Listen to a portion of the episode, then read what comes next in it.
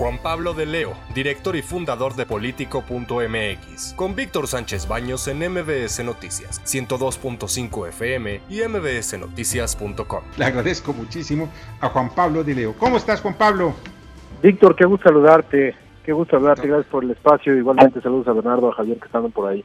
Qué amable eres. Muchas gracias. Gracias, Juan igualmente. Pablo, como director y fundador de este portal que es muy influyente de varios años y yo sé el esfuerzo que has hecho por darle impulso a este portal político.mx, pues me gustaría mucho que nos dieras tu punto de vista de qué es lo que tú vas a ver, que vamos a ver los mexicanos en este 6 de junio. Ya estamos viendo las campañas que son cochinero, es un muladar, ¿ves? Pero pues, ¿qué serán las elecciones? ¿Otro muladar? Mira, Víctor, estamos nosotros también con un proyecto nuevo que se llama Polls.mx, eh, que Sí. es hermano de Político MX, en el que estamos haciendo un ejercicio con las encuestas y, y sobre todo de lo que estamos muy orgullosos es de este ejercicio del Poll of Polls, que es la encuesta de encuestas, que es a través de una metodología eh, compleja poder recopilar todas las encuestas que se, que se publican de cada uno de los estados, de cada una de las alcaldías y de la Cámara de Diputados, y de ahí sacamos una media de más o menos cómo van justamente las encuestas, sobre todo en cuestión de tendencias. Y yo te diría que lo primero que me ha llamado mucho la atención y que estamos ansiosos de revisar el próximo 6 de junio es el valor que tiene Morena eh, en estas elecciones como partido político, porque ¿cuál es el fenómeno que podemos ver dentro de esas tendencias? Morena comenzó muy alto a principio eh, del mes de enero, finales de diciembre, principios de enero, con cada una de las candidaturas, cuando todavía incluso no habían nombrado a todos los candidatos. Lo que estamos viendo es que son pocos, o te diría nulos, los candidatos de Morena que le han aportado a Morena. Es decir, lo que estamos viendo en esta elección es que el valor que tiene Morena es el valor que tiene el López Obradorismo, es el valor que tiene el presidente. Por eso me parece que tanta insistencia para estar dentro de la boleta de alguna manera con una figura o con un nombre que finalmente no se da prácticamente todos los candidatos de Morena arrancaron entre un 30 y 40% en las encuestas. Y hoy vemos que todos tienen más o menos el mismo número, el mismo nivel, ha sido prácticamente una línea recta.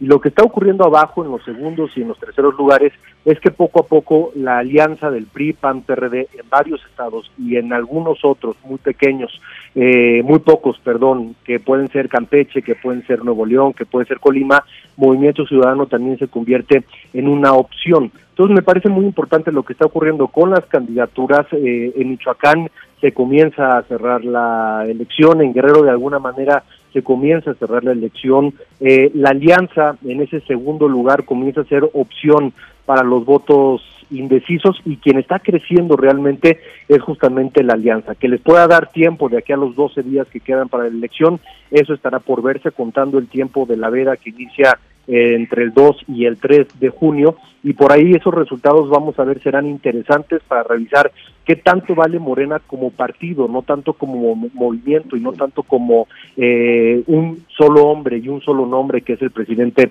Andrés Manuel López Obrador. Por una parte yo diría que eso es lo que me llama Sí. mucho la atención en cuestión eh, de encuestas. Por otra parte, el ruido electoral que se ha generado desde el Palacio Nacional y que ha venido bajando, pero no ha tenido un impacto necesariamente positivo para el eh, partido en el gobierno, más allá de las filtraciones, de los temas, de los escándalos, de las controversias, esto no ha ayudado mucho a que se muevan por lo menos las encuestas como lo estamos viendo. Entonces, ¿de qué manera va a afectar o no va a afectar ese ruido electoral que está pasando desde Palacio Nacional?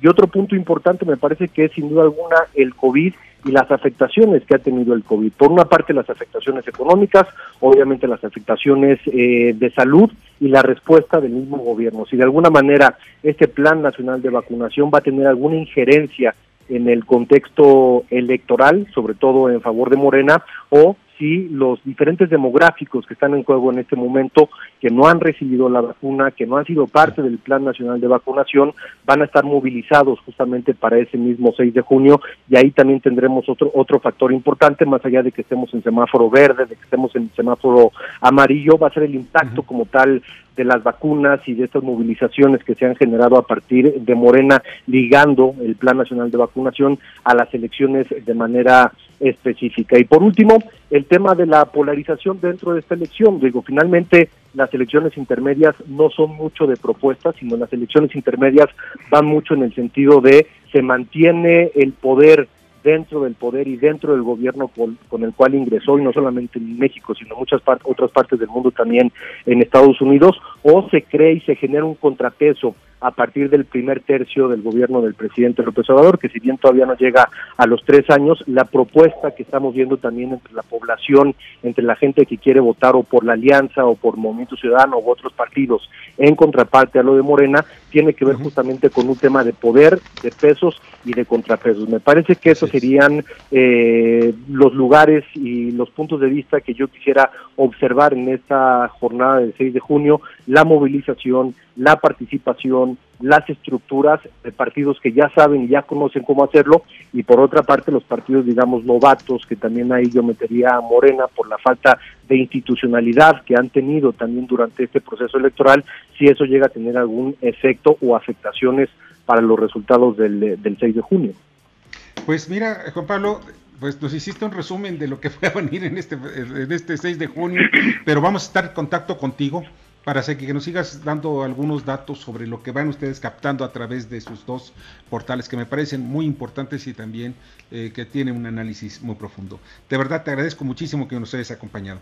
El agradecido soy yo, Víctor, como siempre, un honor, muy agradecido por el espacio y saludos a todos allá en la mesa. Qué mal eres, gracias.